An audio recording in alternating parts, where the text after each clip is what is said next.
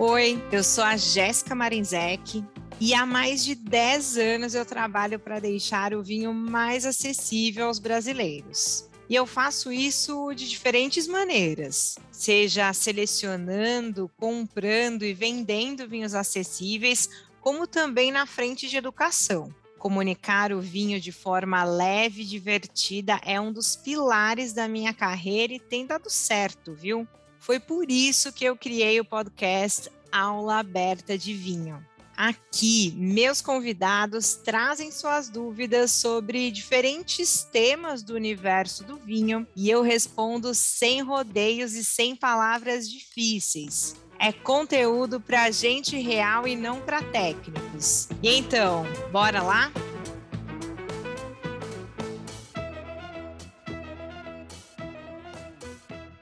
Bom dia, boa tarde, boa noite. Aqui é a Jéssica Marinzec. Sejam muito bem-vindos ao podcast totalmente independente, hein, gente? Aula aberta de vinho. Conteúdo de vinho para pessoas reais. E o episódio de hoje, eu tenho certeza que muita gente tem dúvida, mas tem vergonha de perguntar, mas as minhas convidadas não têm, é corajosas pra caramba, que é sobre pedir vinho em restaurantes, né, gente?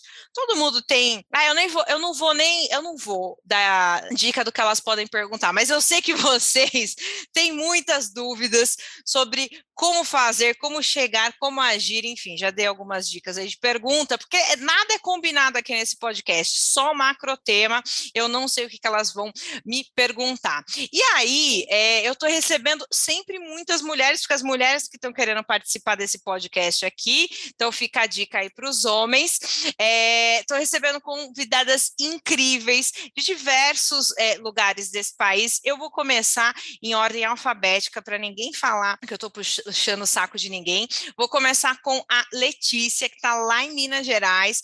Letícia, dá um oi para a galera, se apresenta aqui para os ouvintes do nosso podcast. Olá, pessoal. Oi diretamente de Minas Gerais, como a Jéssica disse. Meu nome é Letícia. É, só para situar vocês um pouquinho, eu sou engenheira química. É, no final da graduação, eu comecei a me interessar por cervejas especiais, iniciei até um mestrado é, em produção de cerveja, e aí, quando comecei a estudar sobre bebida, não consegui parar mais, e depois me enveredei pelo mundo dos vinhos, cheguei a estudar a W7, International Sommelier Guild, e hoje estou aqui toda feliz participando desse podcast junto com a Jéssica e com a Lidiane. Muito bem, muito bom, boa.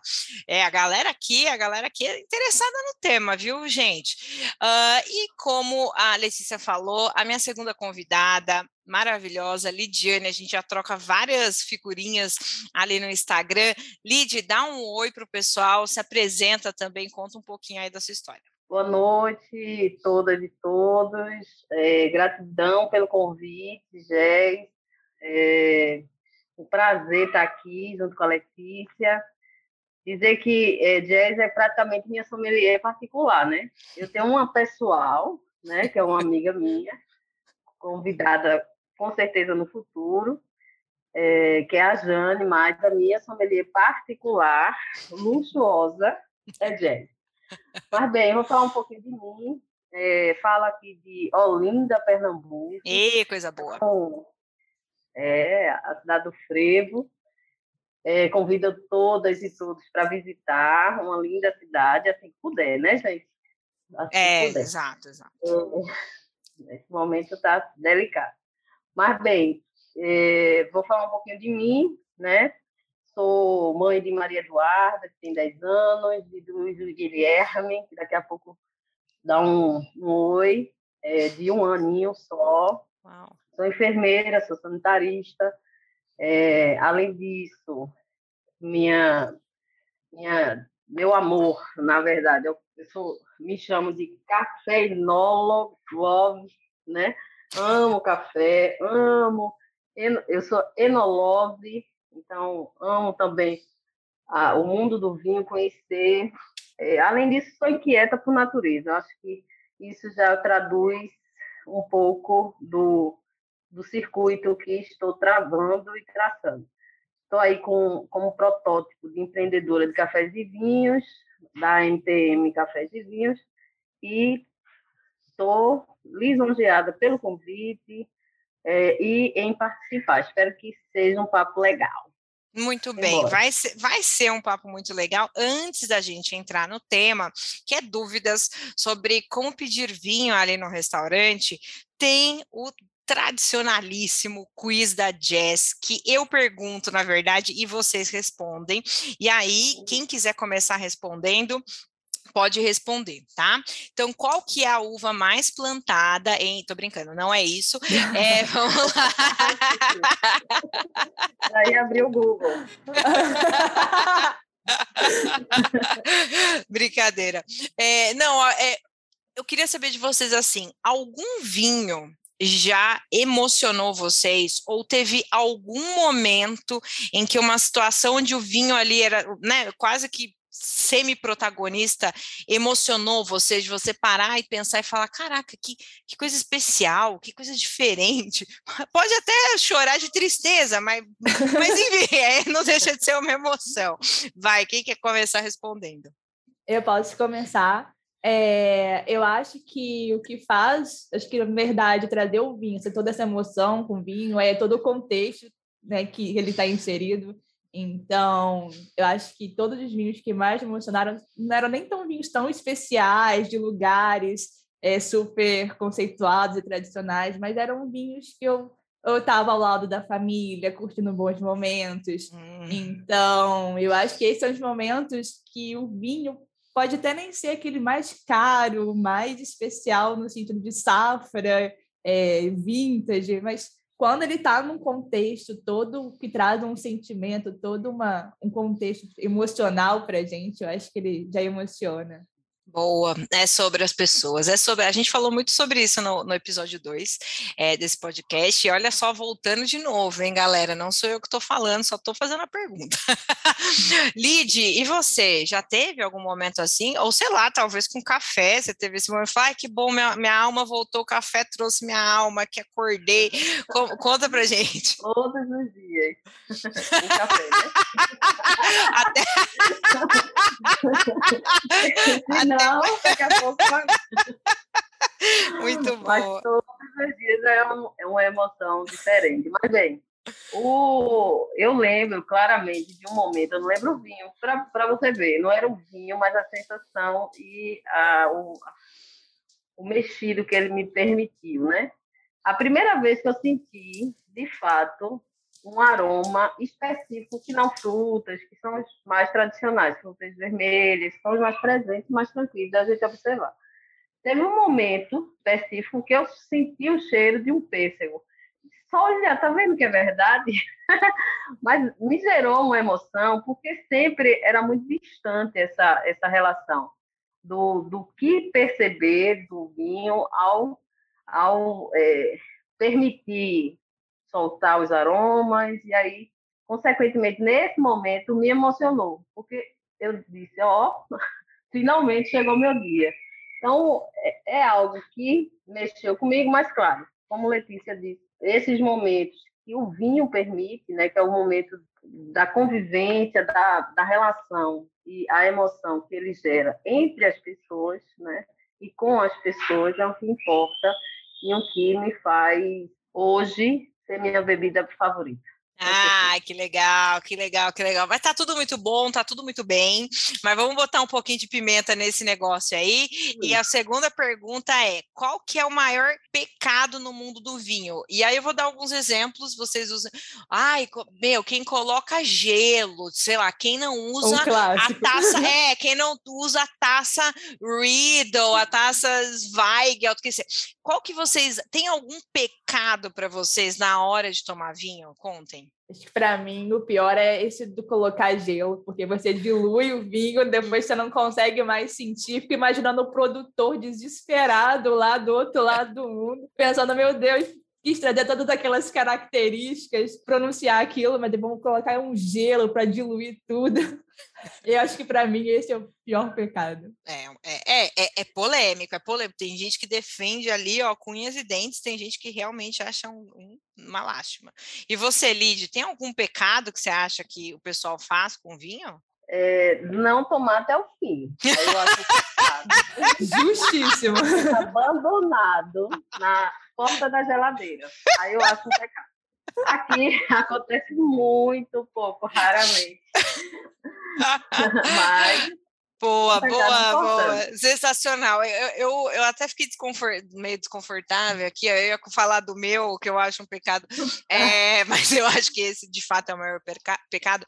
Mas eu tenho. Aí eu vou dividir agora um pouquinho da minha dor, que eu tenho. Eu já vi em alguns lugares. Então, tem o decanter, né? O decanter que você coloca o vinho para aerar, separar a borra, etc e tal. E tem gente que fala que para você aerar o vinho, ou seja, colocar o oxigênio em contato com o líquido para ele abrir os seus componentes aromáticos, você coloca no liquidificador. Vocês já viram essa essa dica? Ou já, já viram em algum lugar na internet? Não, o máximo Não? que foi só o aerador, aquele aparelhinho, né? Aquele gadget, mas a liquidificadora é novidade. É novidade. É, é. é, é, tem, tem. É, esse, esse eu, eu fico meio tensa. Você fala, pô, mas caraca, meu irmão, que vinho fechado é esse? Você não pode deixar na taça ali um bocadinho, troca uma ideia, não sei o quê. Faz um, não pode encontrar com alguém, faz uma live e tal.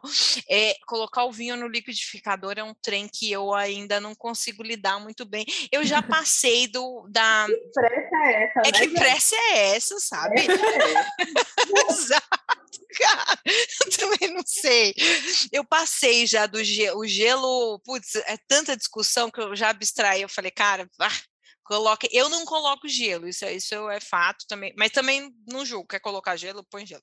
Mas o do liquidificador. Comprou o vinho, a garrafa é sua, você faz o que quiser, né? É, porque eu já, é, assim, tem muitas histórias de sommeliers, é, brothers, assim, de, até de outros países, tal, de serviço premium, assim, ai, ó, ai, a gente falando já de, de restaurante, de restaurante três estrelas Michelin, vinho carerésimo, que o cliente fala, tá, então traz aquela, aquela pedrinha de gelo para eu colocar aqui, o que, que o sommelier faz?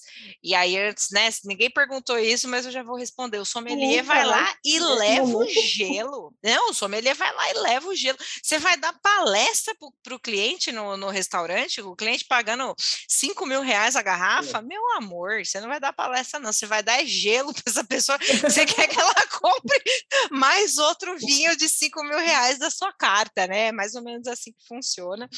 Mas, enfim, estamos aquecidos aqui na depois do quiz da Jazz. E esse é o momento das minhas convidadas que prepararam as suas perguntas, perguntas que eu não tenho a menor ideia, mas é isso aí, tá na chuva, é para se molhar, e eu quero saber quem que vai começar com a primeira pergunta sobre pedir vinho em restaurante. É um grande problema? É, é difícil mesmo? Não sei, vamos falar agora. Vamos lá. Olha, posso começar, que eu cheguei até a pedir ajuda também para os amigos, para os familiares, para a gente montar aqui todo um questionário e trazer mais pontos de vista também, né? Porque quanto mais cabeças pensando, é, mais dúvidas diferentes vão aparecendo. E disparado que mais apareceu foi o pessoal em dúvida sobre harmonização. Como, como escolher um vinho? Se escolhe primeiro a comida ou se, se escolhe primeiro o vinho? É, como harmonizar um vinho desde a entrada até o prato principal, a sobremesa to enfim, Polêmico. Se a gente começar, acho que já é, já, já dá para começar. muito bom caldo, eu acho que é, é, é, uma boa pergunta, é muito legal que você trouxe, assim, que foi a, a campeã ali entre as pessoas que você perguntou, né, Letícia? É, eu acho que, cara, ah, vamos então tirar essa noia de que eu preciso harmonizar tudo para todo mundo, com todas, com todos os, os tempos do serviço, né? A não ser que você vá num restaurante que tem aqueles menus harmonizados, que vem o prato com a sua tacinha, e aí, cara, o sommelier, ou a pessoa responsável pelo vinho naquele lugar, vai fazer esse serviço por você. Mas assim, é, não, não, não precisa entrar nessa noia. Ah, mas fulano to só toma vinho tinto com muito tanino, a outra só toma o rosé doce, a o, o outro só toma o espumante alguém vai ter que abrir uma concessão, porque você imagina agradar todo mundo com gosto de vinhos diferentes, todo mundo, que, um que vai comer carne, outro que vai comer, não dá. Uh, então, é, partindo desse princípio que é difícil, né, fazer, é, arrumar é, tudo isso, a gente tem que ir para os vinhos coringa, né? E o que, que é vinho coringa? Cara, Uh, espumante é vinho coringa, espumante seco, brute é vinho coringa e acompanha muita coisa. Salada, canapé, peixe, algumas massas com pesto, é, algum, é, alguns pratos da culinária japonesa, por exemplo, tintos com, com corpo médio, então alguns garnacha, alguns merlot, né, alguns tempranilho também, pinot noir às vezes pode fazer, né, pode, pode também ser um coringão nessa hora, então se, se você não quer, tem vergonha de falar com o sommelier, e aí vamos falar um pouquinho rapidinho dessa, dessa figura no restaurante, né? Puta, vou lá falar. Ai, pode falar palavrão aqui, tá, gente? Sou eu, Ótimo. né? Se não puder falar palavrão, não. Pô, vou falar com o sommelier. Conversa, né? É... uh, e aí, pô, vou fazer uma pergunta, ele ou ela vai me achar burrão aqui, né? Gente, não vai achar. E se tratar com algum desdém, não, não é um profissional bacana, porque assim, os sommeliers que eu conheço sérios não querem fazer isso, muito pelo contrário, eles querem trazer as pessoas para próximo, porque é isso que a gente falou, é sobre pessoas. Então, perguntar para esse sommelier ou essa sommelier, qual que é esse vinho coringa? E mandar real, falar, olha, eu tô aqui, ó, sei lá, com quatro, cinco pessoas, cada um tem um gosto diferente em termos de vinho e cada um pediu pratos distintos joga a bucha ali para ele. Qual que é o vinho coringa da tua carta? E eu só posso pagar isso. E, gente, não vamos ter problema de falar em preço. O poder de compra do brasileiro só está caindo. A gente só está derrapando, é problema atrás de problema, é dificuldade atrás de dificuldade. Manda a real para o sommelier sobre o preço e não tenha vergonha. Ah, eu vou, eu conheço muita gente que é assim, eu vou no segundo mais caro, porque aí eu não sou a pessoa mais, eu não, eu não pago o mico de pedir o mais baratex, né? Pagar de pão duro. Exa, pagar de pão duro, porque a gente, olha a noia que a gente cria, né, na, na hora de pedir é, é, um vinho. E também não vou pedir o mais caro, então eu vou no segundo mais barato. Então, assim, é, converse com as pessoas que estão na mesa com você. Ai, gente, tudo bem, eu pedi. Comece a entender esses, esses, é, esses meios do caminho. Então, vou repetir, tá? Espumante brute é coringão. Tintos de médio corpo com tanino mais baixo, Merlot Tempranillo, Garnacha, Pinot Noir, às vezes algum rosé, putz, estou num restaurante é, é, é, português que tem, né, bastante, vai ter o bacalhau, vai ter isso, vai, ter, vai que vai, uh, e alguns e alguns brancos de médio, tipo Pinot Grigio, tem que tomar cuidado que coitado do Pinot, terceiro episódio que eu falo do Pinot Grigio, falo que ele é esse vinho com, com, menos caráter, né? Mas dependendo do Pinot Grigio, ele pode se esconder muito, dependendo do prato, o Pinot Grigio vai estar tá ali meio escondidinho, né? Que ele não tem aquela força para brigar. Mas é um pouquinho disso. Mas senão eu vou falar demais. Ah, muito legal, Jéssica. Muito legal também você trazer a, a figura do sommelier, né? De quanto é importante. Porque realmente as pessoas têm, é, primeira dificuldade de falar que, tem, que não entende de vinho e fica com medo ou com vergonha de falar, pode me ajudar, né? A questão de pedir ajuda já é, um, já é um, quase um obstáculo, né? Exatamente. E, e, falar também sobre o seu orçamento, né? O quanto você está disposto a pagar também. Isso é muito, isso é muito importante. Não quer dizer que você vai pedir ajuda a um sommelier que vai te indicar o, o, vinho mais caro da carta, de forma não alguma. vai. Não, não vai, assim, não vai e, e, e nem deveria, nem é esse o, o, a, o papel do sommelier lá. O papel do sommelier e de novo eu conheço vários, é, é deixar a pessoa é, é, é confortável, né? É, é, promover esse momento que a gente falou, esse momento que vai emocionar, esse momento da harmonização. É, eu tive momentos emocionantes com vinho em harmonização, de falar, meu Deus do céu, que combinação incrível é essa? Que comida, que misturada com esse vinho. Eu tô nas nuvens. É para isso que eu vivo. Eu, eu, eu, tenho. Quando eu, quando eu chego nesse momento, eu falo, cara, é para isso que eu trabalho pra cacete. É para provar esse vinho com essa comida e falar, meu Deus do céu, que sabor incrível. E é isso que o sommelier quer também, gente, que a gente sinta essa, essa, essa, essa mesma sensação, sabe? Conversa com o sommelier. É, é muito importante essa troca. Sai você vira brother, pede desconto, ó, já vai pedir desconto lá, tá? e aí, Lid, tá quietinha? O que, que, que, você acha de tudo isso? Manda Não, suas então, perguntas. eu estou aqui observando, Letícia, né, falar um pouco do, do já dos finalmente, mas aí eu fico pensando que, assim, é, nem sempre a gente tem o mesmo acesso aos mesmos restaurantes. Né? Às vezes você, a depender do tipo de restaurante, você acessa o vinho de forma diferente. Né? É, mas se você pudesse dizer, gente, uma dica de ouro, eu, eu, não gosto muito dessas teses de dicas de ouro, mas é, para não errar no ritual, porque existe um ritual dentro dos restaurantes, principalmente na presença desses profissionais, né? Entendo um sommelier é, ou uma equipe bem treinada, sempre tem um, um rito, né? Para escolha, para serviço. E aí, existe uma dica de ouro para quem não vivencia isso, nem, nem vivenciou ou é, é pouco frequentador? Vamos lá. Eu, eu acho que essa, essa é uma ótima pergunta, porque a gente, a gente, nessa vida muito louca, a gente quer todas essas respostas, né? Muito, muito rápido, assim. Eu preciso saber, eu preciso, tem, tem que estar ali muito na cara. E, e às vezes tem coisas que não estão mesmo tão na cara, assim. Uh, dois cenários se você é uma pessoa que gosta de vinho e toma vinho em casa, independente do vinho que você toma em casa, tá? O vinho de cara de R$19,90, não importa. Se você já toma vinho em casa, vai naquilo que você sabe, né? Eu gosto de tomar em casa meu malbecão, eu gosto de tomar em casa meu primitivo. Não quero perguntar, tô com vergonha porque por causa do meu do meu orçamento, vai no que você sabe. Você tá tomando, você tá comendo um peixe com o seu primitivo e você tá com, cara, é isso que você sabe, vai no que você sabe e não tenha medo de ter que fazer bonito no restaurante. Agora, digamos que não tem a menor ideia.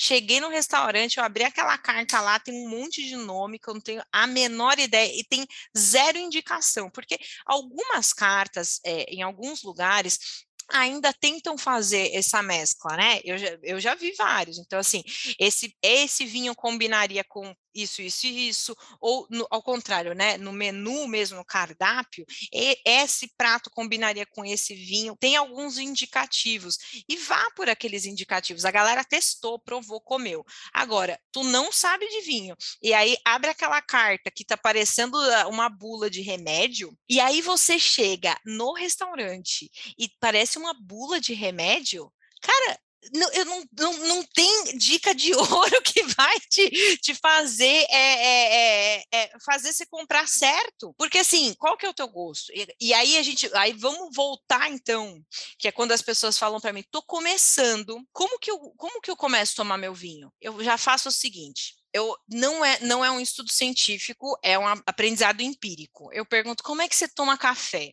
Ah, eu tomo café preto sem açúcar. Cara, então essa pessoa ela é mais, ela, te, ela é mais propensa a gostar de tintos mais parrudos, aquela coisa mais do amarguinho.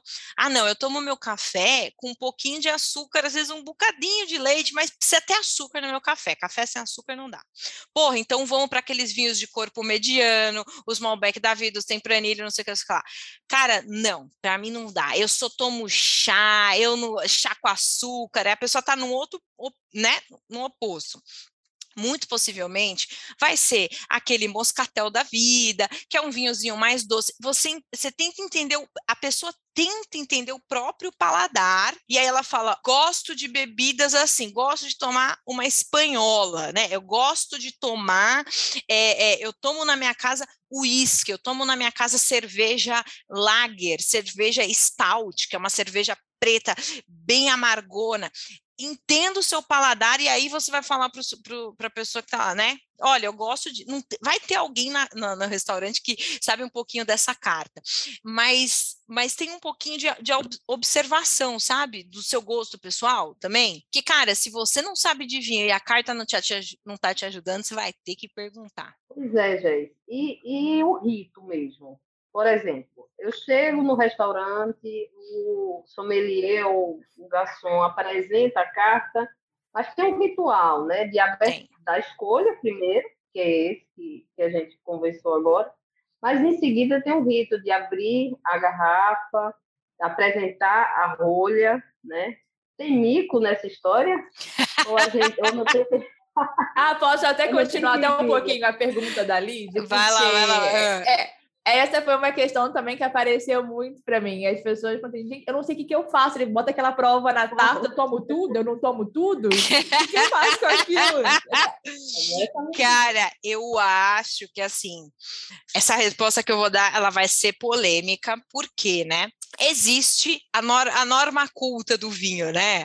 A, a, a Court of Master Sommeliers, todos os, todas as associações que vão falar o seguinte: qual, qual, é que é a função dessa parada? Sommelier, o garçom responsável, vai lá, abre o vinho, que um vinho de rolha, né? Então vamos começar pega a rolha e entrega para a pessoa que pediu, não é para o homem. Ai, oi, 2022, é a pessoa que pediu o vinho. Qualquer um pode pedir vinho, né? Já vou, já temos que começar daí, né? Qualquer um pode pedir o vinho, não é, é o homem.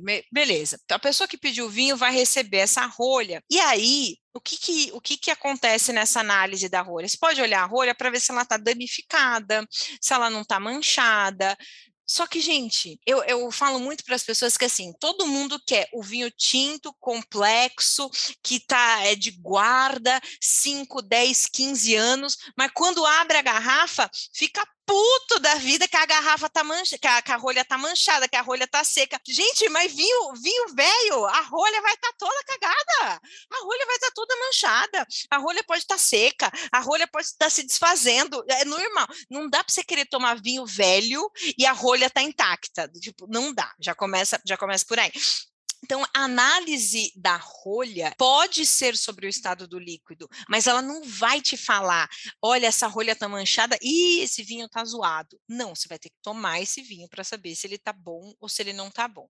Então, é, aí começa essa polêmica. Eu, eu, Jéssica, como já trabalhei como sommelier, fiz cursos, etc e tal, eu não gosto de dar a rolha para o cliente, a não ser que o cliente peça. E isso é, não é mandatório, isso é de, de restaurante para restaurante tá? Os cursos mais premium, eles falam para você entregar, mas a verdade é que isso de restaurante para restaurante. Porque senão, de fato, você deixa esse cliente você fala, meu irmão, o que, que eu vou fazer com essa rolha, velho? Eu vou cheirar, mas eu vou.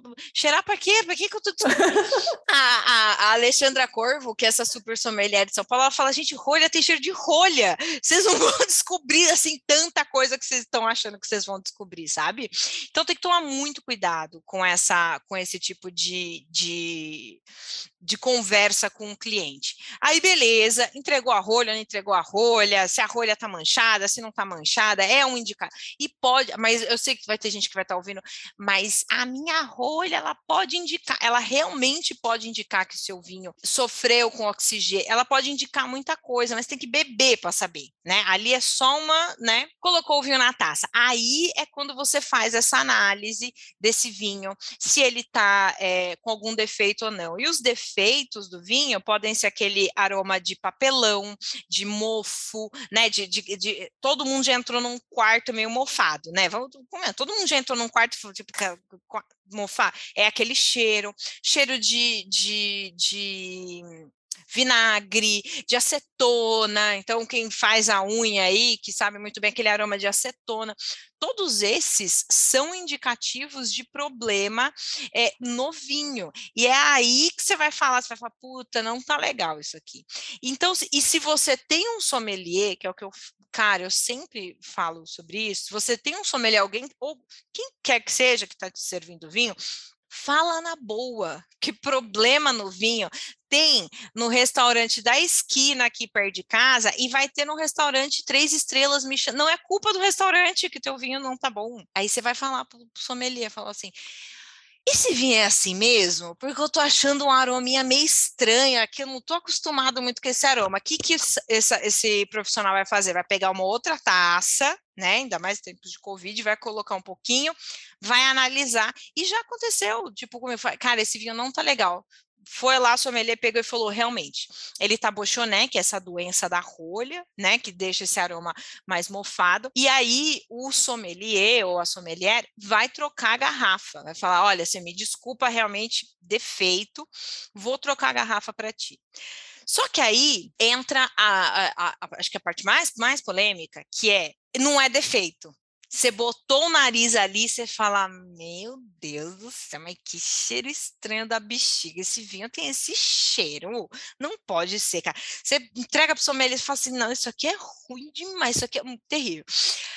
E aí, é, é de novo, né? É a casa, é o restaurante que vai decidir qual que é o procedimento nesse caso. O sommelier, é, ou esse responsável, vai falar assim, ó, é o seguinte, amore, esse vinho é assim mesmo. Você conhecia esse vinho? Só, só para saber. Ah, não, não conheci, eu vi aqui na cara. Não pedi indicação, fui lá, né? Não sei o quê.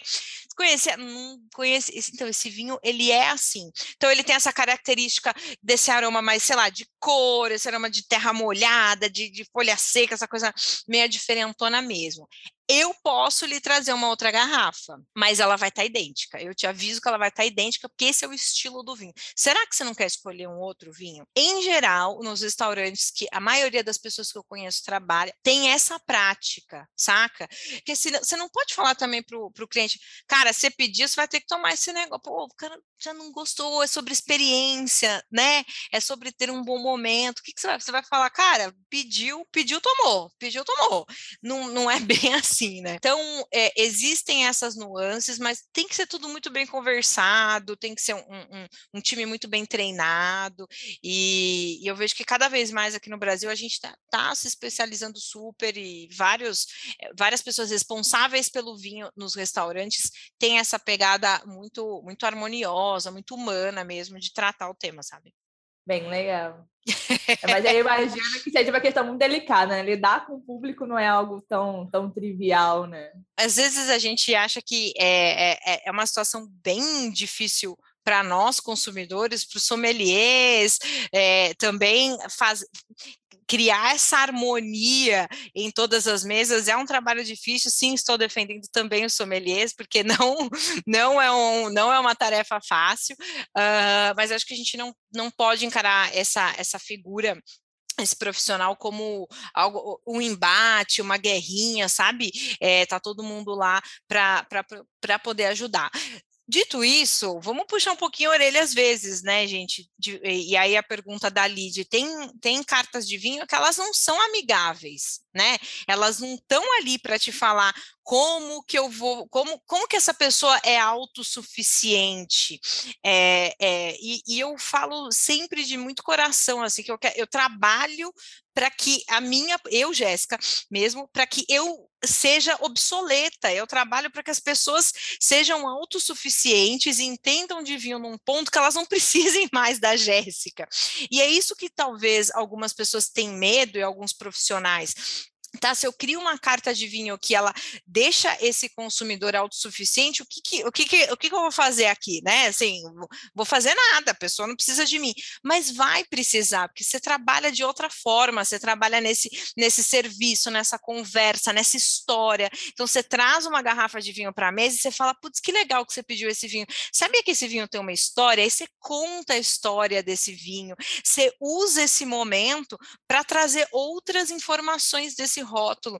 E, e, e, e, de, e esse cliente vai sempre lembrar, vai levar, e é o que a gente estava falando agora. Putz, eu fui no restaurante e aí a pessoa que estava fazendo o serviço de vinho me contou que lá na Borgonha tem não sei quantos tipos de solo que faz o, o vinho completamente diferente. É, são essas histórias, né? Então, assim, uh, eu sei que não tem cartas de vinho super amigáveis, e essa é uma falha, é, mas a, também não é só desse, desse profissional do vinho, sabe? É algo que está muito ligado a, a, a, essa cadeia mesmo de restaurantes que, que não valoriza tanto esse profissional. Mas não é ano de bater nos restaurantes, os restaurantes estão sobrevivendo. os restaurantes estão com bastante, com muitos problemas, muitas dívidas, e, infelizmente, às vezes, o sommelier não é o, a figura que eles vão precisar lá né? Para que, que eu vou contratar esse gasto, sendo que eu tenho tantas coisas emergenciais? Assim, é um tema sensível, mas é, é, um tema que mexe também com toda a cadeia, por isso que é importante, importante falar, né? Que algumas pessoas pagam mico. pagam. mas não, é, um é, caso, conta, conta, conta. Lógico. Ó, no começo, não que eu esteja nem no meio, né? No comecinho mesmo, é, eu pedi um vinho na beira-mar de Porto. Então, quando o, o, garçom não tinha nem sommelier, então o garçom trouxe o vinho, aí apresentou o vinho. Eu sempre fui de tomar muito vinho em casa, né? Pedir meus kits, chegar em casa e tomar muito à vontade. Então chega o garçom me apresenta o vinho. Eu acho que é para pegar neles, para ver se, se corresponde. Aí fui no tato tateando a história.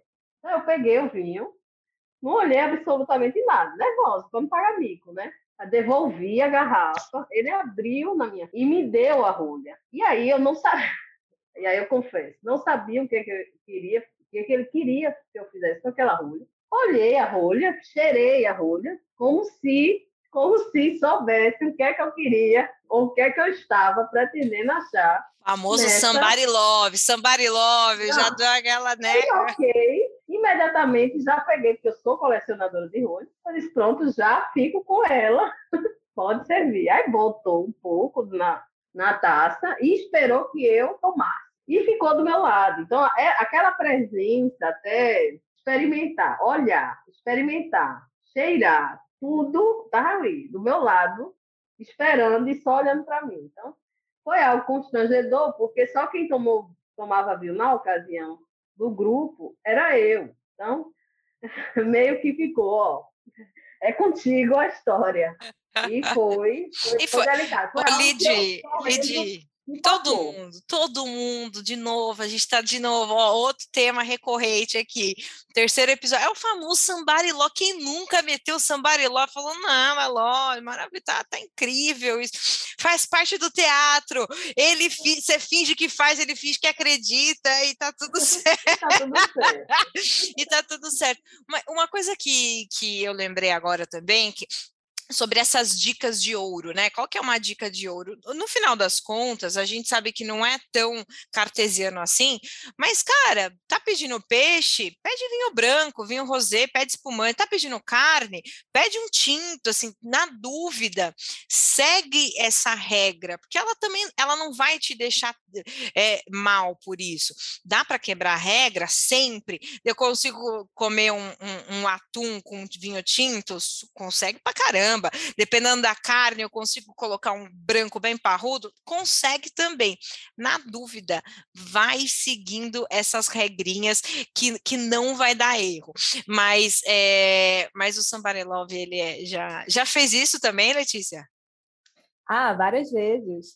Porque quando é, é exatamente isso. Quando a gente começa a se interessar por vinho, a tomar vinho, você, todo mundo bota aquela pressão em cima de você que só você escolhe o vinho é você que experimenta o vinho, é, então, várias vezes já, não sabe, era cheiro de rolha, como você bem disse anteriormente, mas estava lá assim, fazendo a fina, cheirando aquela rolha. Depois eu falei, não, vou guardar de lembrança, sem saber nem o que fazer com a rolha. Mas vocês sabem que hoje, é, quando eh, rola esse ritual, tudo, eu só, obviamente, eu né, cheiro ali o vinho para ver se não tem algum defeito. Para mim, o mais importante desse momento, e aí entra as chatices de cada um com vinho, é saber da temperatura. Eu costumo tomar muito vinho branco, né? E aí, para checar essa temperatura, para ver se não está uma temperatura não desejada.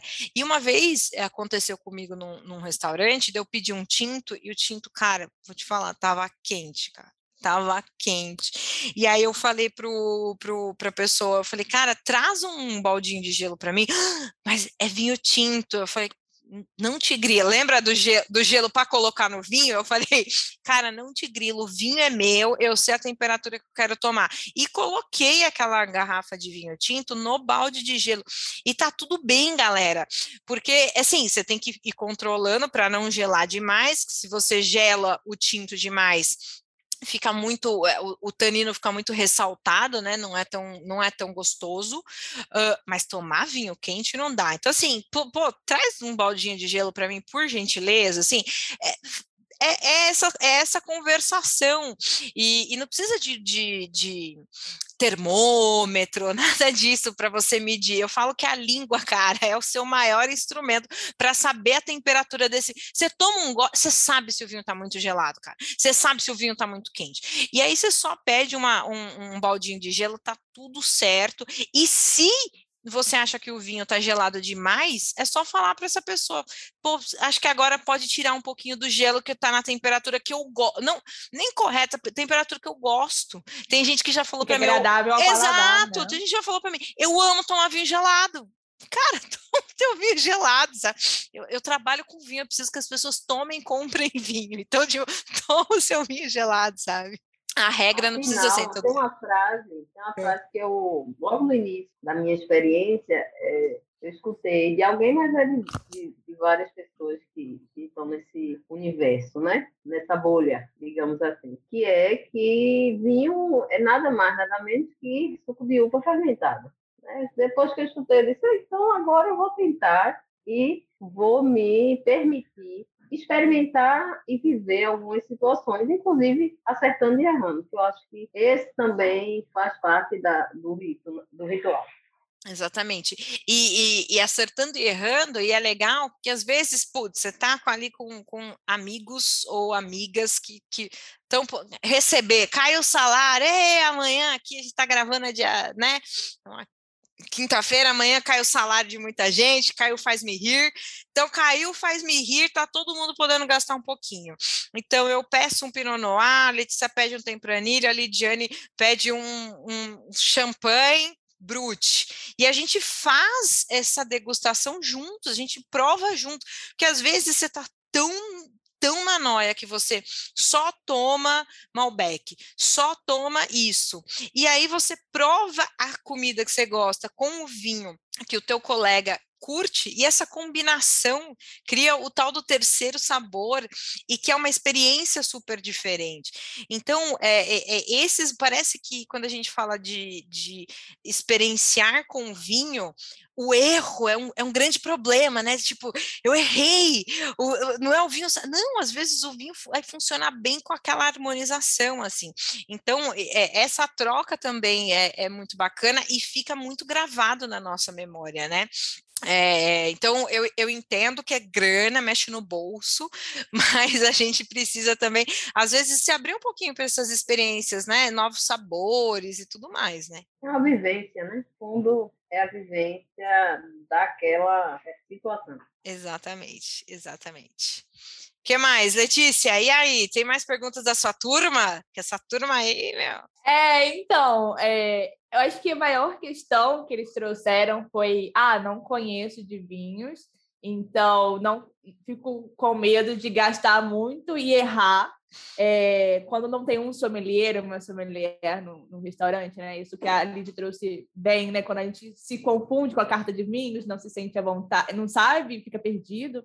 E eles falam muito isso. Ah, então, às vezes eu peço uma cerveja porque não vou quebrar minha expectativa é, em vez de pedir um vinho com medo de. É, é aquele, é aquele medo né, de, de pagar por algo e se decepcionar depois. Mas como a gente bem já, já comentou também, né? A questão de, de saber pedir ajuda, de poder conversar com o pessoal do estabelecimento também. E certamente é. alguém conhece a carta de vinhos e pode ajudar. É, essa frase me deixa triste, do tipo assim, pedir uma.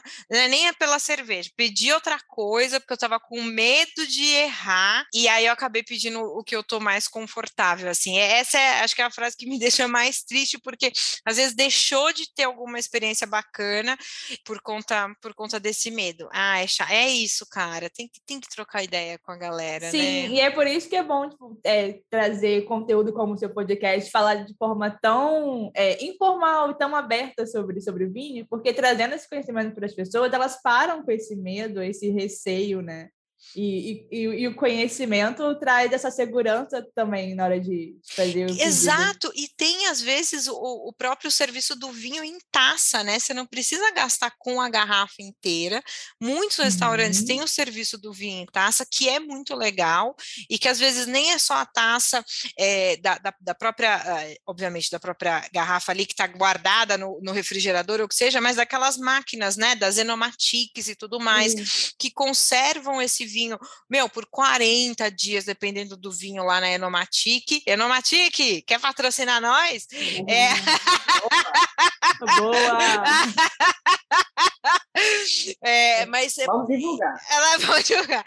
É, e, e, e, também é uma forma de você consumir. Você não precisa pedir a garrafa, e tudo mais. Começa pedindo uma tacinha, começa ali, o que, que você tem de vinho em taça para essa pessoa, ou vai lá dar uma olhada, é, já é algum, já é um bom caminho, né? Do que falar, puta, tomei, amo, adoro, Heineken, vai, Heineken, Stella, tudo mais. Mas se bem que a Heineken, não foi a Heineken foi a Stella que fez um, um, uma propaganda, acho que faz uns dois, três anos falando mal de vinho, foi a Stella. Então vai ser a Estela que eu vou falar mal. É, Aí você vai lá e você toma uma Estela. Não tem um problema sério. Aí você vai lá e você pede uma Estela, que é super aguada, você tá entendendo?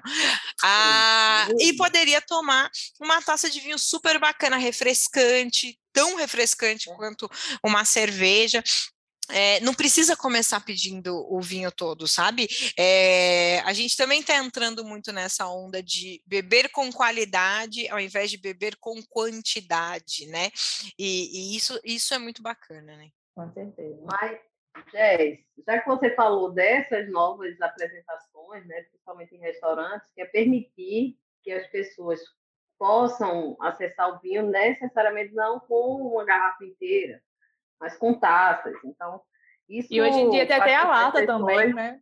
Pois é, a lata, inclusive, é equivalente né, à, à taça. Então, é, mas me tira uma dúvida: como é que eu sei que esta taça, o vinho que vem nessa taça individual, né, é, abriu em algum momento, né, que talvez não tenha sido naquele momento, ele está preservado e bom para é, tomar do mesmo jeito, ou praticamente do mesmo jeito, do momento que abriu. Ô, Lid, tem, tem, uma, tem, tem. algum? A, a, a, verdade é que para vinho em taça tem que fazer a mesma coisa de colocar um bocadinho dá aquela, sabe? E, e, e, aí você serve a medida. Aí, cada estabelecimento tem a sua medida de taça, então é bom sempre perguntar. Tem gente que faz 70 ml, 125, 250, cada resta eh, restaurante, bar faz o seu jeito. Mas tem que colocar um bocadinho sim para a pessoa saber. E você pode perguntar, porque hoje em dia, eu falei da garrafa, mas hoje em dia a gente tem a garrafa, a gente tem o bag in box, que é aquele vinho que vem na caixa de 3 litros, você tem a própria Enomatic, que não necessariamente o cliente vai lá e acessa a máquina, mas é, pode ser o, a pessoa do, do estabelecimento. Então, é, é perguntar mesmo. Se é garrafa. E aí, eu, como sommelier, é, que, que já fui, eu gosto de levar a garrafa na mesa e falar: ah, você pediu vinho em taça? Então, é esse daqui, ó. Esse daqui é o Chablis que você pediu, toma um pouquinho e sirvo na medida. Se é vinho é, bag in box, você fala, né? De, comunicação, tipo, olha, é, em geral vai vir a, a, a, garrafa, a tacinha já pronta, né? Porque não dá muito para fazer o serviço com a bag in box ali no, no meio do salão. É... dependendo do tamanho do sommelier, né? Exatamente. Altura. Exato. Então você fala, ah, mas e aí? Há quanto tempo está aberto? A pessoa vai falar, ah, abriu ontem. Mentira, está aberto há uma semana. Brincadeira. Mas... Mas vai, vai ter que acreditar. Lid, você vai ter que acreditar. Se é um vinho que você é. Então, conhece, então, esse é o ponto. Aí é, cara, aí não tem muito o que fazer, né? Se é um vinho que você conhece, você vai botar o nariz e falar, bicho, não, não tá legal isso aqui, não, não curti. Agora, se é um vinho que você não conhece, mas depois de um tempo, a gente que está no mercado, você sabe quando o vinho está meio passo e fala, hum, essa frutinha aqui está meio passada, esse negócio está aberto. Mas tem, tem formas de você guardar o vinho, tem aquelas bombas de vácuo e tudo mais, e os restaurantes também usam isso.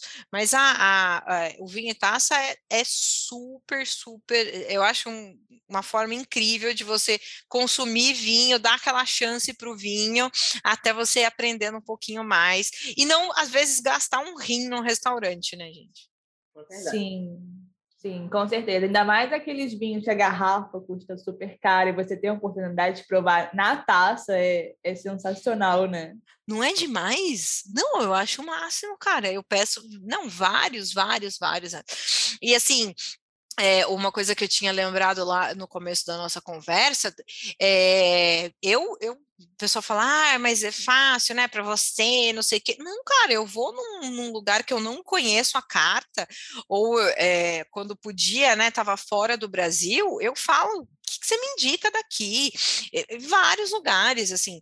É, eu lembro muito de uma situação que eu estava com, com o Zé Lima, meu amigo é, de Fortaleza, a gente estava em Berlim, num restaurante muito pequenininho, com uma carta de vinhos com vários produtores locais, e às vezes é isso, né, é uma carta de produtor local. Meu irmão, você não é obrigado a saber os produtores locais do, do, do sul de Minas. Você não, às vezes você não é, porque é, é uma produção super qualitativa, mas super pequena, que não chega em todos os cantos. Eu falei, cara, o que, que você me indica disso aqui? Aí a pessoa às vezes vai falar, fala, cara, tem produtor que, ó, não tá no mainstream, a galera não conhece, vai nesse aqui, você toma um troço incrível que vai ficar marcado na sua cabeça e que você nunca vai tomar de novo, a não ser que você volte naquele lugar, assim. Então, esse que é o, o lance dessa, dessa conversa que é muito legal, né? Sim, com certeza. Tem que perguntar. Eu pergunto sempre. Eu pergunto. Eu adoro. Sim, eu adoro também perguntar, ainda mais que, como você falou, às vezes você estava na Alemanha, certamente com aquela carta, com aquele idioma também super convidativo, né? Super. Mas mesmo, mesmo aqui é, no Brasil, é... outro dia eu estava num restaurante que ele é especializado em, em comidas da Espanha. Então, assim, tinha uns herês, umas, umas coisas completamente diferentes que, que vale a pena perguntar, tá, mas com essa comida aqui que eu pedi, mas o que, que você me indica? Às vezes você pode ter uma ideia, mas, mas a direita pode te indicar um outro para ter, como você falou, um terceiro sabor, um casamento completamente diferente que jamais imaginaria.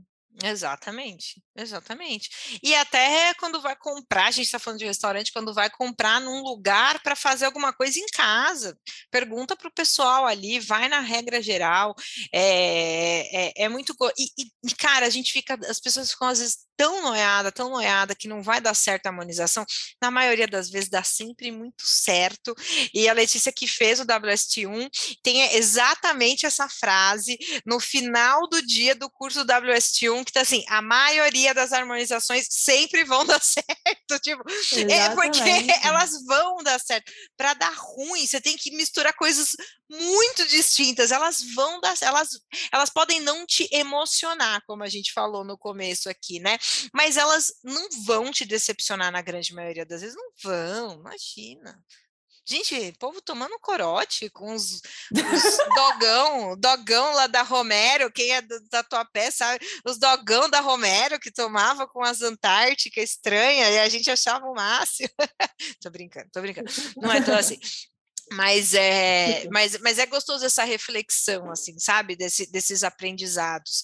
E, e aí acho que fica, acho que eu acho que fica, não estou finalizando, mas assim fica uma lição para os dois lados, né? Tanto o, o cliente para sair um pouco dessa caixinha, então tenho aí a, a minha taça e tudo mais, como para os restaurantes buscarem é, é, olharem para essa carta, não somente no número de, de garrafas, ai, porque a minha carta tem 400 rótulos, tipo, e daí, tá ligado? Você vende o quê? É. 10 mais, assim, isso ajuda em que o teu cliente, né? Como é que você Experiência pode... que vai trazer para o cliente ter 400 rótulos no restaurante. Né? É, porque as pessoas se gabam que tem tanto rótulo assim, e no final das contas você vende muito menos do que isso, sabe? Então, como é que você facilita essa comunicação? É, é e cada vez mais é, é, é, é, sobre esse olhar do cliente, né? Eu postei esses dias, rede social e tudo mais, é sobre olhar esse cliente, e, e eu não estou falando do cliente tem sempre razão, tá?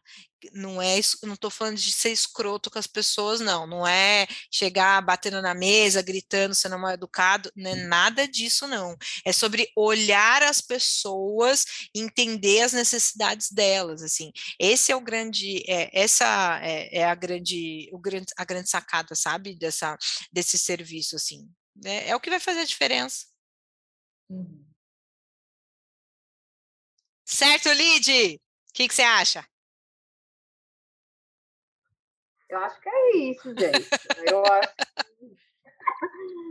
é um aprendizado mesmo. E o quanto a gente permitir que as pessoas ingressem sem grandes preconceitos ou sem grandes imposições de processo, né? Isso aí é até uma, uma pesquisa recente, é, agora de, de janeiro, que fala sobre isso, né? Do, desse ritual, o quanto é sacrificado, é, o quanto é estabelecido, né? Um, alguns critérios, um, um, método, né? Para o vinho e o quanto, inclusive, as pessoas nem seguem. Porque, no fundo, elas querem, de fato, a experiência, o momento, viver aquela emoção. Necessariamente não seguir todo o rito preconizado por todo, claro, um processo, não, não diminuindo né, a, o que é estabelecido, né, o, o, como seria melhor a nossa experiência. Acho que toda essa experiência também, esse ritual que a Liz está falando, acho que tem muito a ver também com, com o ambiente que a gente está né? É, se a gente estiver num fine dine, né? no, no estrela Michelin, a gente espera realmente, está pagando por algo realmente super sofisticado. Mas como eu até estava falando com vocês no início, é, quando eu ia muito para a Argentina, você ia nos lugares que sempre serviam uma copa de vinho, né? Um, uma tacinha de vinho, às vezes era mais razoável, nem era tão especial o vinho. E o cara abria a garrafa quase que botando entre as pernas e puxando a rolha, assim, sabe? Não tinha nenhum não tinha nenhum ritual. Então Cara, não era o... lugar. É, então, e, e, isso já fazia todo o mise-en-scène do negócio, né? É, é. É, é, essa é a experiência, né? Isso é muito legal, cara. Isso é muito legal. Que é isso, não é sobre. Porra, o cara tinha um, um, um, um saca-rolha elétrico, nada disso. Ele abriu ali no meio da. puxou e, e porra, foi uma puta de uma experiência. Foi uma. É, cara, você tá, é, tá vendo que como, como a, a, o conceito de serviço do vinho, ele pode ser diferente dependendo de fato de onde você está.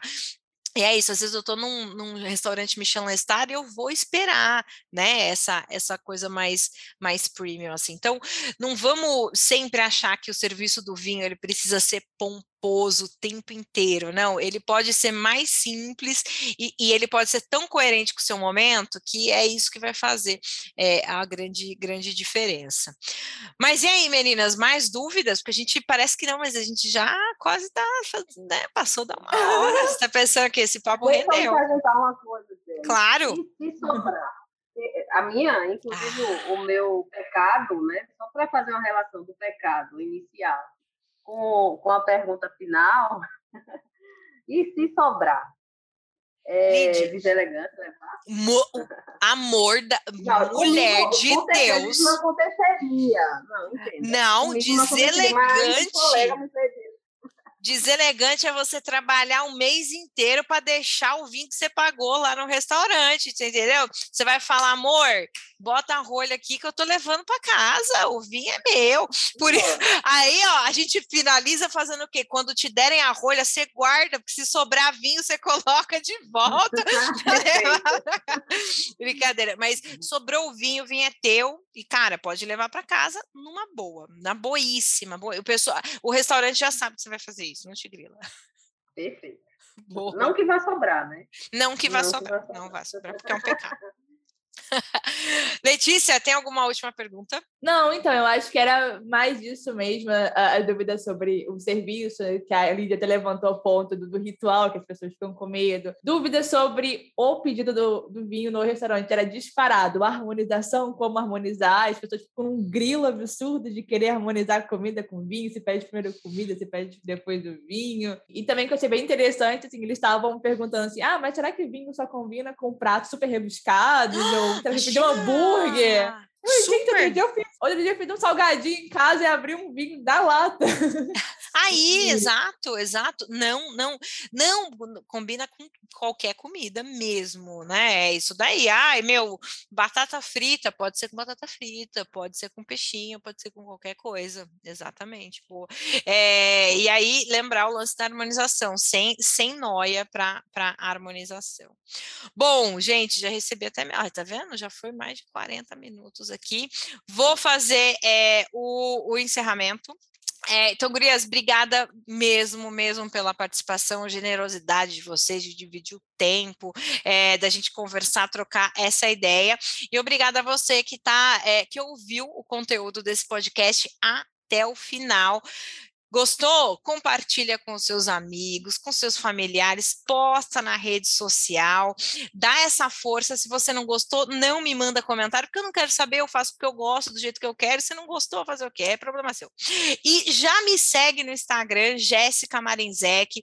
Eu volto com conteúdo inédito na, pro, na não sei se essa terça, na outra, e, e eu sempre compartilho o conteúdo do podcast Aula Aberta de Vinho na semana seguinte no YouTube, no canal do Vinho do YouTube. Gurias, obrigada pela participação de vocês. Eu que agradeço a oportunidade de estar aqui dividindo esse assunto tão interessante com você, Jéssica. É um prazer estar aqui com você. Com a Lídia também, que eu já adorei conhecer. Já me sinto amiga íntima, já tô louca para ir lá para Olinda já para dividir essas histórias já de vinho na beira da praia. Arrasou.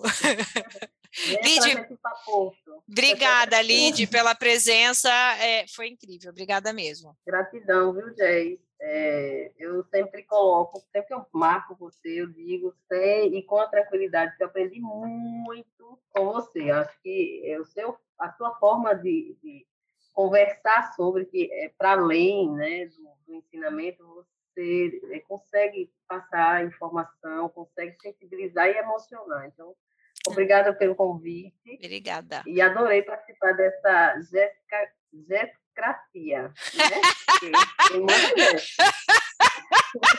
Adorei. Sigam a MPM Vinhos, né? Vinhos e café. Peraí, fala. Lídia. A MPM, cafés e vinhos.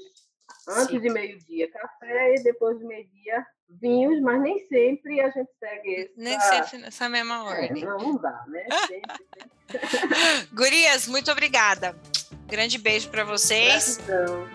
Até mais. Tchau.